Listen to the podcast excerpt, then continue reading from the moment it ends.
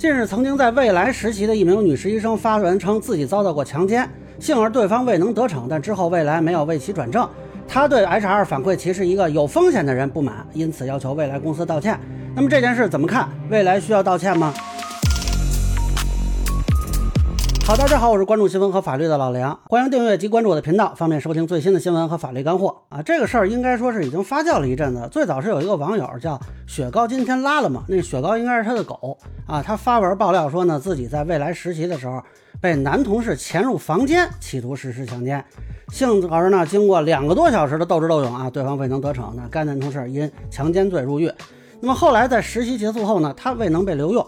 呃，据这位女士说呢，当时未来的 HR 反馈理由为她是一个有风险的人，会影响公司形象啊。那她就觉得这个说法跟强奸啊是有关联的，这一点呢也得到了很多女权人士的声援啊。这之后呢，她还是多次发声啊，不过一直也没有得到未来的道歉。那此前呢，未来是发过一个声明，表态说已经调查啊。不过最新的消息呢，是有人爆料称这个未来内部调查的结论是。未能留用的原因为所在岗位没有编制，且所在团队在二零二三年亦没有校招和社招编制。啊，不过这个所谓的内部调查呢，是一个网友爆料，其实目前没有任何信息能够证明这个真实性，未来也没有对这个进行过回应。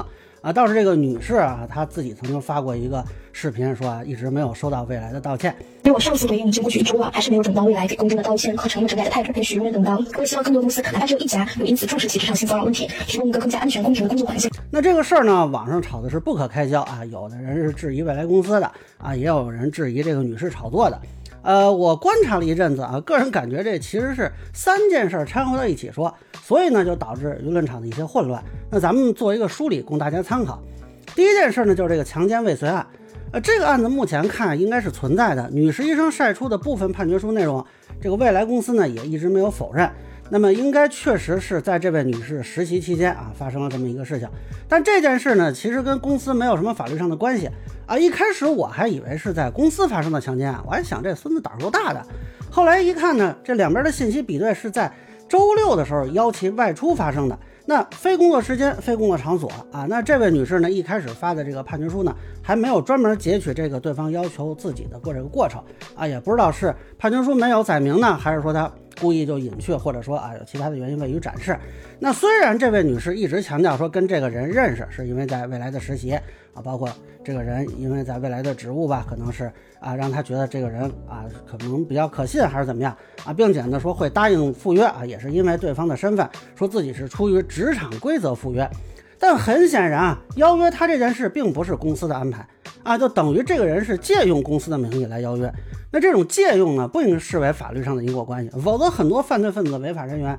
他都有借用其他人或者其他单位名义或者为理由实施不当行为的啊，你比如说现在也有一些网络喷子是借这位女士的事情对其他人实施攻击辱骂的话，那这能不能算是这位女士发帖行为有因果关系呢？那显然不是吧。那么现在看呢，这个强奸犯啊已经被判刑了，应该是有认罪认罚的情况。而，且他本身因为是未遂嘛，所以就判的不重。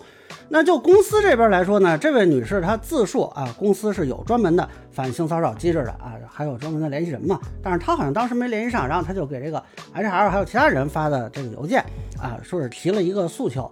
那么单就强奸这件事本身呢，呃，公司其实也没有什么太大的责任啊。当然，如果说他认为公司原因才导致了这个强奸事件发生，你可以考虑去起诉嘛啊。但我觉得这个意义不大。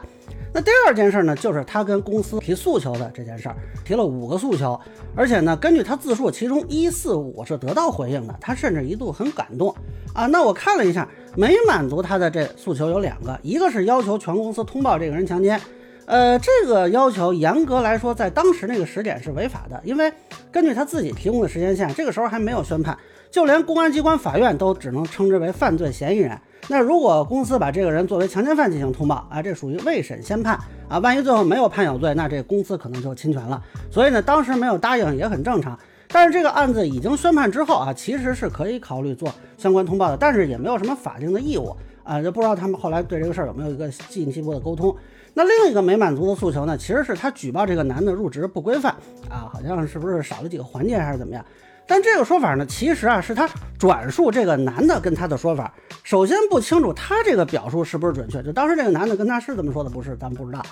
那这个男的到底说话准不准确，咱们也不知道，对吧？万一这人吹牛呢？那目前看呢，也没有给出什么实际的证据。那这件事从一个举报来讲，还是公司内部的管理问题，而且这个跟强奸案其实没有什么关系。呃，如果说这个人入职手续没问题，就确定不会发生强奸案吗？好像也没有这么个推导吧。总之呢，这两个诉求，公司并没有法定义务一定要满足他。当然，如果说能在法律许可范围内满足他，应该是有助于沟通的。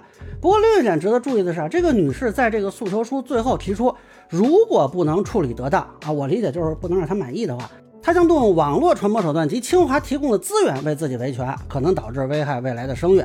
呃，这个恕我孤陋寡闻啊，这清华还有提供这资源的情况呢。那我看有一些这个网友对他这个表述也提出异议啊，认为是不是有威胁之嫌？不过他提这两个手段呢，目前也没看出有什么违法性。这个清华如果说给他提供法律咨询服务啊，或者他借助自己的这个人际关系去传播这件事，只要内容属实啊，就不存在问题。那如果未来认为啊有不实内容传播，比如说贬损内容，你可以走法律途径嘛。那么第三件事就是他离职这个事儿了，这件事儿现在就变得魔幻起来了。一开始是说呢，这个 HR 反馈他是一个有风险的人，会影响公司的形象。但这一点啊，仅停留在他单方描述。后来他曾经回应我说，为什么没有公布录音呢？是因为觉得要留底牌。呃，但是我觉得不是很能理解。你如果说这个录音里还有别的内容啊，就只有未来知道啊，公众都不知道，那要留着这个是比较有意义的。那现在。就是录音这个事儿啊，反正，呃，也没有他也没有进一步的解释啊，就只能是说还是他的单方说法呗。而且那个问题是呢，即便这个 HR 有这个表述，是不是因为他举报了强奸，所以才认定他是一个啊有危险的人？这个因果关系很多人是略过的。你就好像他在实习期间除了强奸这个事儿。啊，没有任何的言行啊，或者说没有任何给人留下印象的事情了。那么，这个期间他是不是有别的行为让 HR 觉得他不适合入职？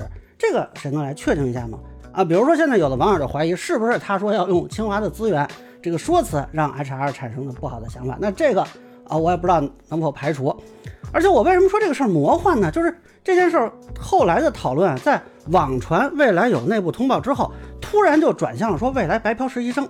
啊，嘲讽未来使用编制一词，说你又不是国企，啊，就感觉说你好像你也配姓赵这种感觉吧。但咱们先科普一下，这个编制这个词啊，它其实泛指组织内部人员名额，私企是可以用的。很多人说的那个你没有编制，那个其实应该叫国家编制啊，那分成公务员啊、事业编啊、企业编啊、其他编啊，呃，这个也能嘲讽，我觉得就挺逗的，跟他这事儿没什么太大的关系。至于说白嫖这个呢，就更有趣了啊，因为那位女士之前说的是明确有嗨抗，那这个未来啊没有安排她入职。咱们说这个未来他再坏，他要不就是有嗨抗不让这人入职，要不就是没嗨抗白嫖实习生，他不可能两头都占呀。这是一个薛定谔的嗨抗吗？所以，要不就是这个女士之前的表述不属实啊，要不就是这个网传的通报不属实。那这都没弄清楚怎么回事吧？反正啊，这帮自媒体就跟这儿瞎分析，也挺逗的。那其实这个离职的问题啊，很多人就歪楼了啊。我个人认为最关键的一件事被大家都忽略了，就是他跟未来这个关系到底是实习关系还是劳动关系，或者更明确说，这位女士她到底是什么时候毕业的？那很多同学可能不太清楚啊，这个实习在法律上的意义。一般认为呢，这是在校学生利用业余时间勤工助学啊，它不视为就业。当然，现实中情况可能不是很一样啊。有的单位它没有实习协议啊，有的单位有明确的实习协议，那有的会支付报酬，有的就纯白嫖啊。但是通常不会约定说实习之后一定签劳动合同的。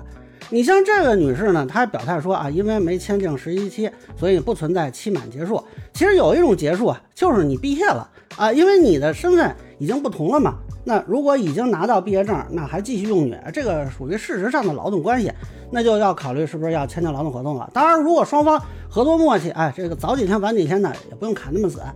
说你上一分钟拿到毕业证，下一分钟就得签合同，不然就违法啊，也没有这么严格。但是，一旦发生纠纷啊，这个有没有毕业证性质是完全不同的。所以，这么多媒体自媒体吵了这么久，我就一直没看明白他到底哪天毕业的，也就是说，当时到底是一个什么身份。那如果说他当时是一个实习关系啊，而且没有就这个入职做过约定啊，估计也不太可能做这种约定。那不好意思，这个就没有义务给他安排入职啊。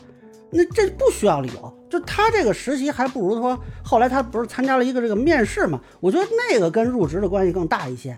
这个未来作为一个民企啊，他一分钟没跟你签劳动合同，那就没构成劳动关系。你倒过来也一样，你说你没签合同之前啊，比如说你是个应届生，你突然不想去了，你也没有义务一定要入职啊。说你在这儿实习了啊，你就必须跟这单位签劳动合同吗？那没有这个要求吧？所以双方这个点是一样的。所以有的自媒体就说，哎，这企业以后安排实习应该跟入职挂钩，那这个权利义务是对等的嘛？就还是刚才说的，如果规定企业安排实习就必须安排入职，那你是不是参加了实习就必须要入职？你不许改了。那如果说拿了毕业证了啊，那你就不是学生了，这时候你身份就变了。那在这之后呢，如果他仍然在未来工作啊，就刚才说嘛，这个就有可能构成劳动关系，那其实就涉及一个你是不是违反劳动合同法，你没签劳动合同。以及后来解除的这个关系是不是一个违法解除劳动合同的问题？那如果已经构成劳动关系啊，依照劳动合同法这个一个月内就是要签那个劳动合同的，否则这是明确要赔钱的。有趣的是呢，就刚才说这么半天，这明明是一个离职的事儿嘛，但是很多人根本就不关心是否构成劳动关系的问题。包括这个女士后来她自己也没有提对这个劳动关系的诉求。那她现在提的两点诉求呢？一是承认对职场性骚扰事件存在忽视和不当处理，并且真诚道歉；二是大力整改职场风气，完善公司反骚扰政策。那这两个诉求呢？啊，我个人觉得都比较难实现啊，因为现在并没有一个标准说根据这个标准可以认定企业存在忽视和不当处理。就你这个不当啊是什么标准？那你这个当又是什么标准呢？又或者说你怎么判断这个公司的反骚扰政策它是不是完善的？那这个完善的骚扰政策应该是什么样呢？就反正你说这个大力整改又是什么意思呢？那么现在实际上比较具体的，其实就一个说要求未来道歉啊，你其他的还别说未来会不会采取措施，就假设啊未来采取了一些措施，又怎么能确定它满足您认为这个完善呢？如果它采取完措施您还觉得不完善，那怎么办呢？所以刚才说的这两个诉求，它可操作性是偏低的。就算将来未来做一个正式的回应，乃至说啊表达一下歉意吧，作为一个企业，其实它能做到的是非常有限的。相反，我倒觉得，就未来更多的企业可能会采取措施，避免陷入到这种涉及性别话题的纠纷中。那现在这件事究竟是这位女士真的因为性别问题遭到了歧视打压呢，还是哈说有像有人怀疑的是她某种程度上借助了这个性别话题来表达了一些对这个未能入职的不满呢？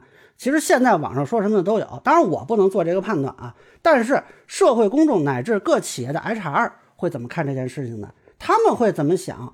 啊，我将来可能会面临到的一些风险呢，那他们是会反躬自省，按照这位女士说的啊，咱们做出改变啊，咱们去想办法去防范性骚扰，还是说我收缩防范啊，对这种女实习生、女员工的使用来规避风险呢？那这个社会反应恐怕就只能时间给我们答案了。啊，以上就是我对未来女实习生事件的一个分享，个人浅见，咱们说了，欢迎不同意见小伙伴在评论区下面给我留言。如果你觉得说的还有点意思，您可以关注我的账号老梁不郁闷，我会继续分享更多关于刑法法律的观点。谢谢大家。